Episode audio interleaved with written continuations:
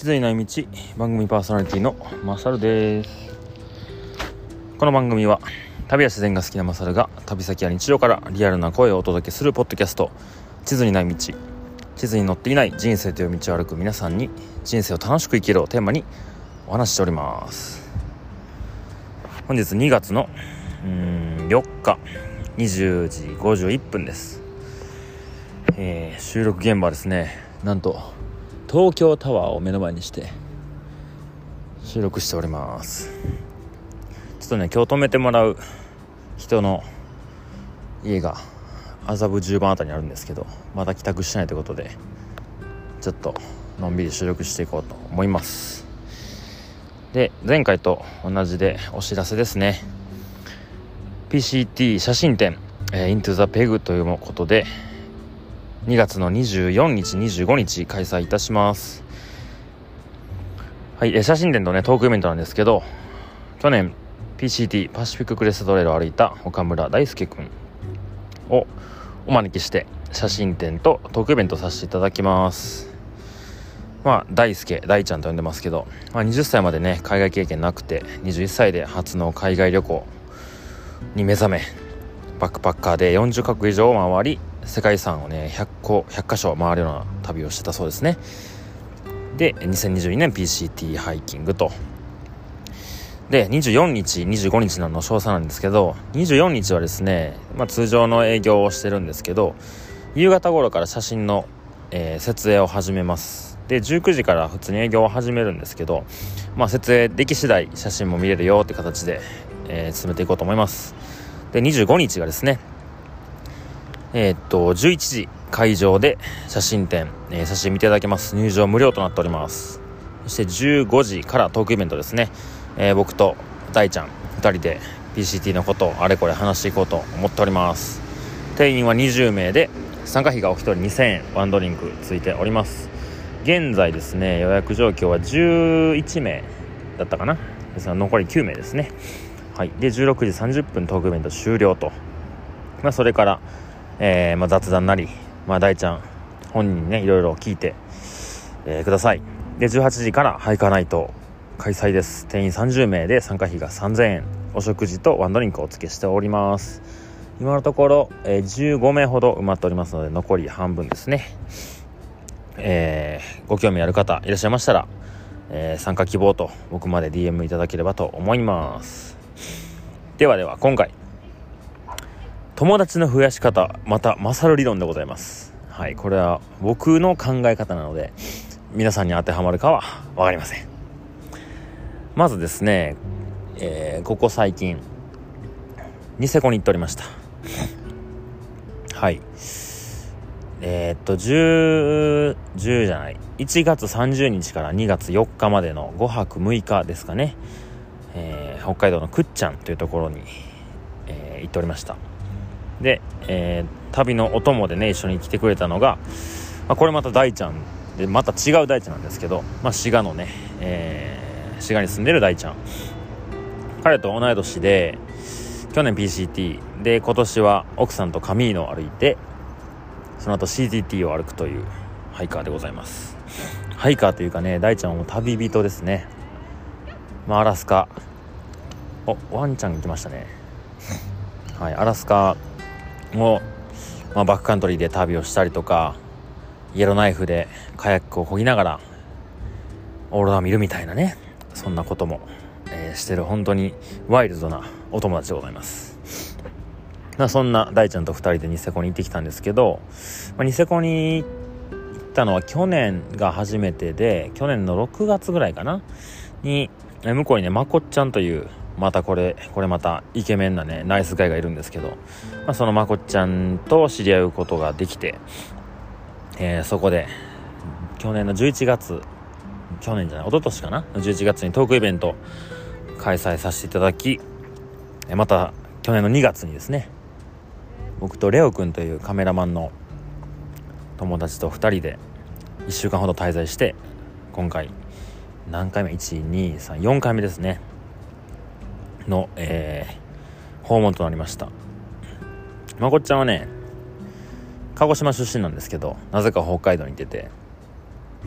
今はねストライドラボという店舗の店長をされております。でえー、っとねニセコであったことを全部話すととてもとても長くなるんですけど、まあ、簡単に言うとまこっちゃんに会いに行っただけなのであとはおまけと言ったら言ったら失礼かもしれないですけどまず初日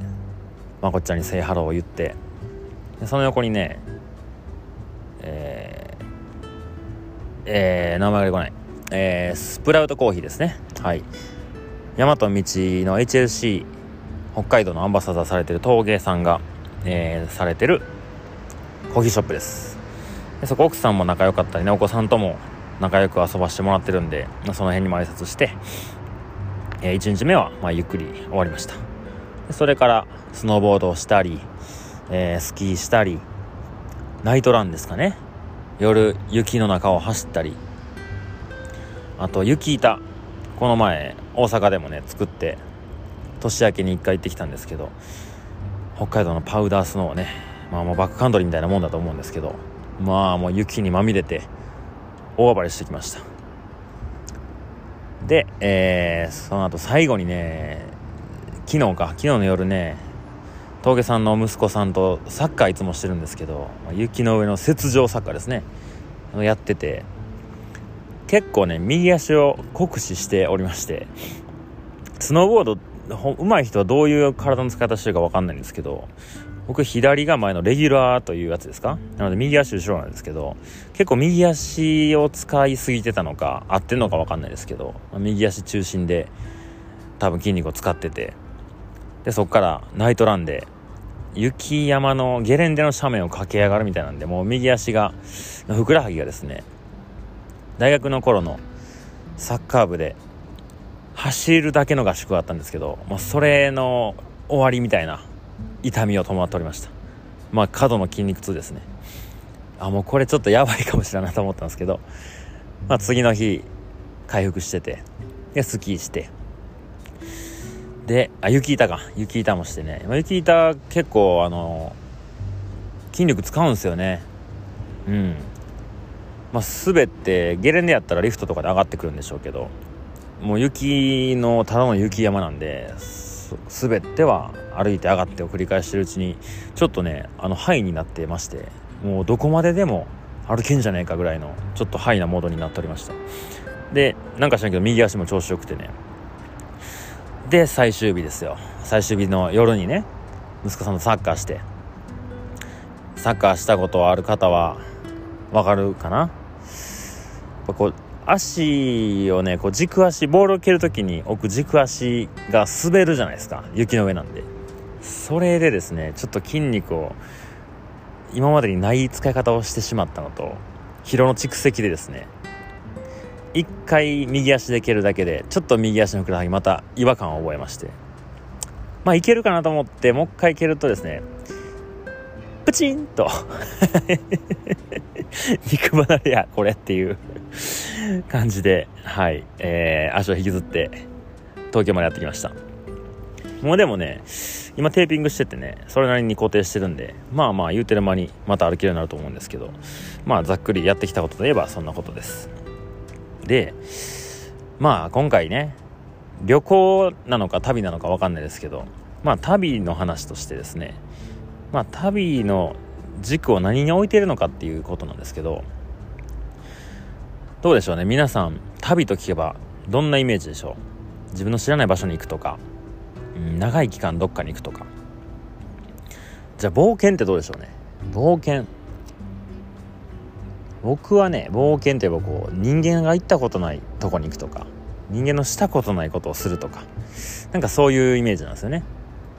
で旅は誰かがこう踏み固めてくれたところを辿っていくようななぞるようなまあ、そんなのが旅な気がするんですよね。で今回まあ冒険なのか旅なのかというと冒険ではないですね。まあ旅なのか旅行なのかって話ですけどまあ旅行といえば旅行ですけど目的がまあこっちに会いに行くだったんで、ちょっと旅の軸でお話ししたいんですけど僕の旅の軸って場所じゃなくてね人ばっかなんですよね。うん。だからまこっちゃんいなかったらニセコには行ってないしまあこの前、えー、宇部君と世界の利方」というポッドキャストのオフあ、まあ、合同オフ会があったんですけどその後西日本車でね、まあ、淡路島行ったり四国行ったり九州行ったり岡山行ったりしたんですけど全部人に会いに行く旅だったんですよね。その人がいなかったらその場所に行ってないんですよ。うん。まあ、僕がこう観光とかっていうのにあんまり興味を持てないっていうのもあるかもしれないですけどやっぱその地域のローカルのうん生活とか感覚に入り込めるっていうのがやっぱそこに住む人と会うことによって感じれるんじゃないかなと思ったりしてます。でねその人がいたからって誰にでも行くかって言うと別にそうじゃないじゃないですか。やっぱり仲いい友達とか久しぶりに会いたいなと思う人に会いに行くわけで。で誰に頼まれて行ってるわけでもないんで僕はね会いたい人に会いに行くようにしてるんですね。でその人たちとどの人かっていうとねもう一緒にいて心地いい人ですね。うん。まあ自分が自分らしく言えるとか無理しなくていいとかか自分を認めてくれてるとかなんかそういうフラットな関係の人と時間を共に過ごすことが多いんですけど逆にですねなんかこの人ちょっと僕と合わへんなとかなんかちょっと考え方違うなとかうん。そういう人ってもちろんいると思うんですよ。それがあの好き嫌いとかじゃなくて合う合わないの話でなんか違うなって人とはね僕付き合わないようになってきましたね。仕事してる時とかねとそうです。東京僕10年前仕事してましたよ。東京タワーの下じゃないけど新宿とかね。青山とかで仕事したんですけどその時ってやっぱ仕事をする人たちとのね関係っていうのはまあ自分の素を全部出してるわけじゃないと思うんでやっぱこう付き合いたくなくても付き合わなきゃいけないような上司だったり同期だったり部下だったりいると思うんですけどまあそれを、えー、やめてからですね、まあ、自分のしたいことしかやってこなかったので自転車日本一する時もたくさんの人に会いましたけどやっぱりみんながみんなずっと一緒にいたいなと思う人ではないです。もちろん。今でもねつながってる人もいれば当時仲良かったけど何かそうになってしまった人もいてますしね。で世界一周ももちろんですしロングトレイルを歩いてるハイカーだっていろんな人いますからね。みんながみんな自分の考えと合うとはもちろん思ってないのでやっぱ気が合うなって人それは別にロングでやってようが旅してようが何してようがいいんですよ。うん。そういう人たちとね付き合っていくとですねどうなるかというとねなんか自分らしく入れる空間で常に過ごせるんですよね。自分を飾らなくていいというか自分が自分のままで入れるというか。でこんなんも本当ね旅始めて10年ぐらい経って今だから言えることで学生の頃ってそうだったかというと全然違いますよ。僕サッカーしてたので小学校の時はあんまりねそのあいつ嫌いとかそんなんなかったんですけど中学校になってくるとやっぱこうノリが合わないサッカー部のチームメートもいましたしなんかこう僕はねサッカーでこうチームで勝ちたいっていうちょっとどっちかというと熱苦しいやつだったと思うんですけどなんかそういうなんか清田また熱なってるやんみたいな茶化す人もいたりとか、まあ、高校でもそうでしたね。うん。まあそれまた熱なってるやんみたいな。もうでも性格上仕方ないんですよね。やっぱこう真剣に物事取り組みたいしチームでね何か目標達成したいと思ったんですけどやっぱその中にも苦手な人もいたりとかしたんですよね。うん。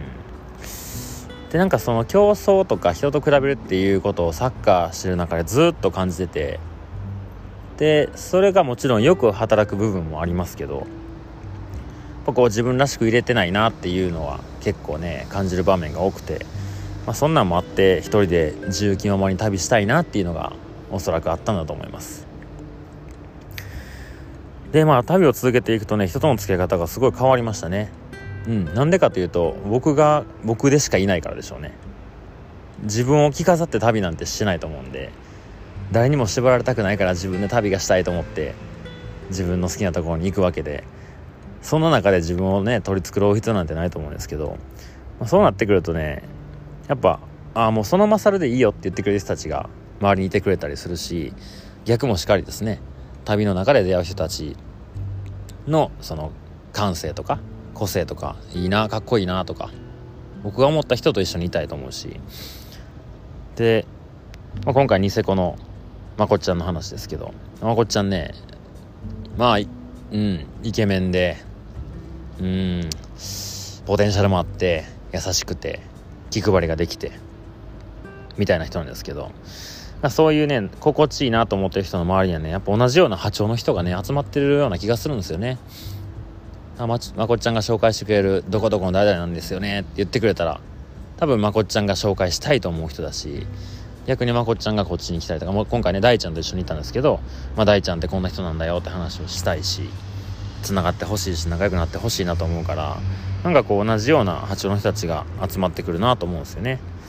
そうなっていくとねどんどん友達増えるんですよ。で去年1年前ぐらいですかねペグをオープンしてあそこに行けばマサルがいるっていう場所ができたことがすごい大きくてなかなかこうね今会いたいなと思う人に連絡していつ空いてるとかどこ行くとかっていうのを決めるのってなかなかこう一人一人やっていくと労力いると思うんですけど、まあ、マサルはこう行ったらおるからって言って会いに来てくれる人もたくさんいたんですよね。もちろんそれはこうお客さんと店員の関係なのかもしれないんですけど僕はなんかそれをこう一歩超えたい人もたくさんいててもちろんこう本当にお客さんと店員としてね一元さんで近所の人が来たらもちろんそうはしてますけど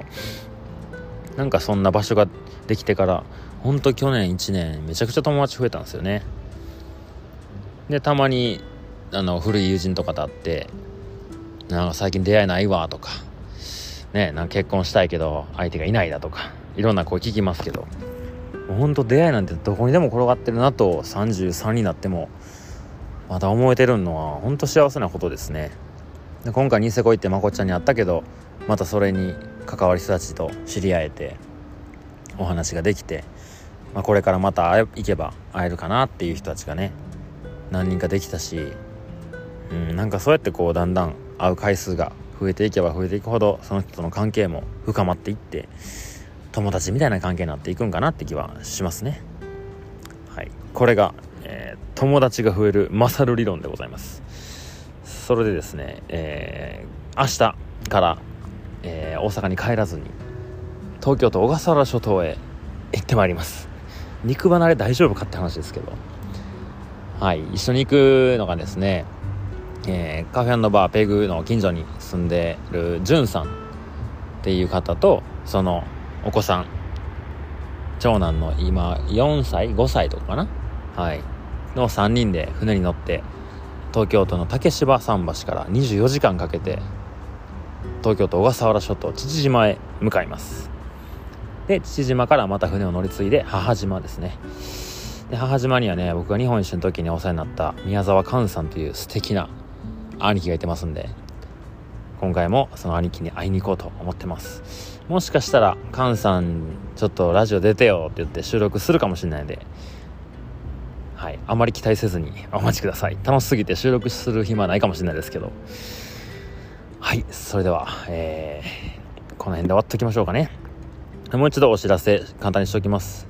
2月の25日 PCT 写真展とトークイベント。そしてハイカーナイト同時開催でございます参加ご希望の方は勝るまでインスタグラムの DM くださいそれではまた次回ですねお会いしましょ